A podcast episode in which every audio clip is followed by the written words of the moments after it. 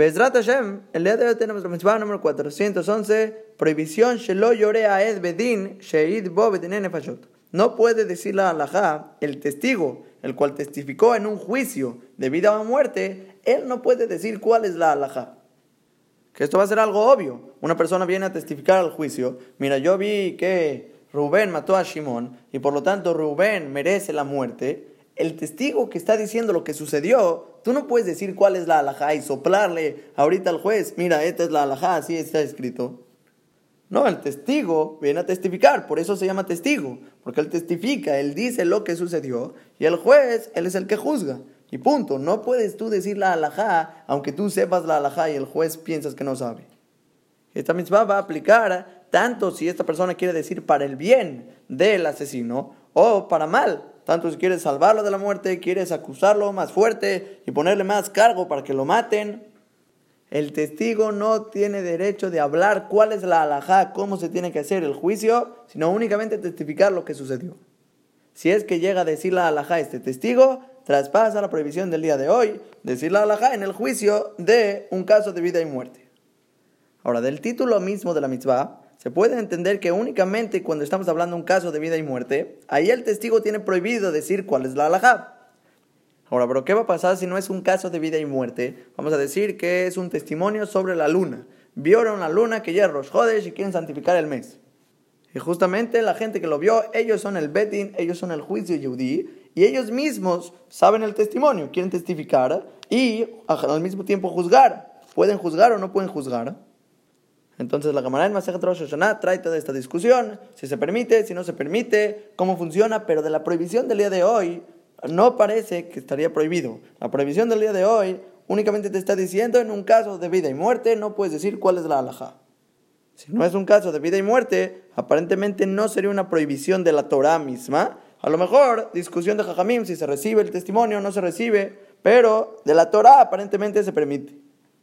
Y los Rishonim explican sobre la mitzvah dos diferentes motivos. Porque es Nogea Beedutó. Él tiene como una inclinación sobre su testimonio, sobre lo que quiere decir.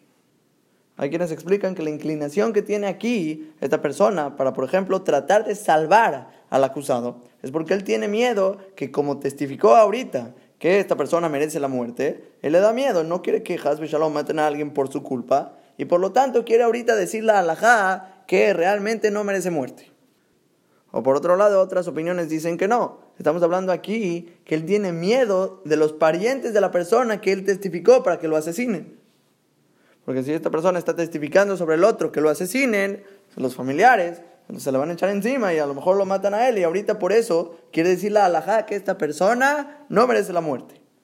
Y de cualquier manera que entendamos, el punto es que como tiene cierta inclinación, tiene cierto miedo, cierto pendiente por el testimonio que dijo, a lo mejor las palabras que está diciendo no son completamente ciertas y la Torah prohíbe, no puedes decir cuál es la halajá en este caso. No tienes derecho de hablar. Si hablas, traspasas la prohibición de la Torah. ¿Por qué? Porque tienes una inclinación en tu corazón y cuando tienes una inclinación en tu corazón no puedes decir la halajá. Y sale de esto un shoresh en la misma muy muy importante que es el motivo, el motivo principal por el cual no puede decir esta persona la halajá es porque tiene inclinación en su corazón. Y cuando una persona tiene cierta conveniencia, tiene cierto motivo por el cual decir de este lado, del otro lado la alajá, y no estás 100% parado en la verdad, ¿por qué? Porque tienes inclinaciones de tu corazón, no tienes permiso de dictaminar una alajá. Que por ejemplo, mismo yesod, mismo fundamento, encontramos con la alajá de un borracho. Un borracho que tomó por lo menos 86 mililitros de vino, una vez que tomaste esta cantidad, tienes prohibido dictaminar la alajá e incluso que eres rab, te preguntan cuál es la alajá, no puedes decir una alajá porque tienes cierta inclinación, no estás completamente parado en la verdad para tú ahorita decir cuál es la alajá. Muchas veces nos puede suceder mucho a nosotros que te pregunta la gente algo, cómo se entiende esto, o cuál es la alajá sobre cierta cosa, o por qué se hace de cierta manera cierto asunto, cualquier cosa que te preguntan, y la persona piensa que es Moshe Rabeno y empieza a contestar según lo que se le ocurre. Y viene el fundamento de hoy, te dice, no, no puedes ser como un borracho, parado en donde creas que estás, y según tu conveniencia, según donde se incline tu corazón, dices lo que, lo que pienses. O no sé, muchas veces decimos por conveniencia, por cualquier motivo que sea, Y viene el día del día de hoy a decirnos si la persona realmente no está parado en sus palabras, no tienes una manera de cómo sustentar lo que estás diciendo comprobar que realmente lo que estás diciendo tiene sentido, es verdadero y tienes alguna inclinación en el corazón, no puedes decirlo, no lo puedes decir. O por lo menos una persona lo quiere decir o le dicen que por favor diga lo que piensa, ok, di, así yo pienso, no tengo quien sustente mis palabras, pero así pienso que es lo correcto.